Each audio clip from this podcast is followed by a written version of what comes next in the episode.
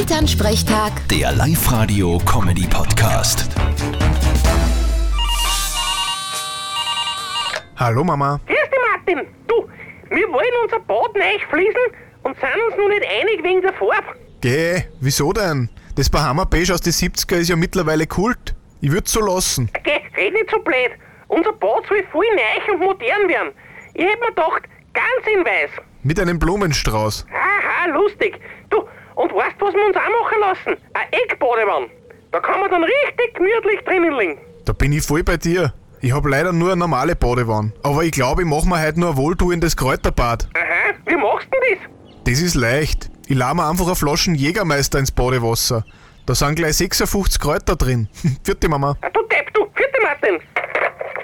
Elternsprechtag. Der Live-Radio-Comedy-Podcast.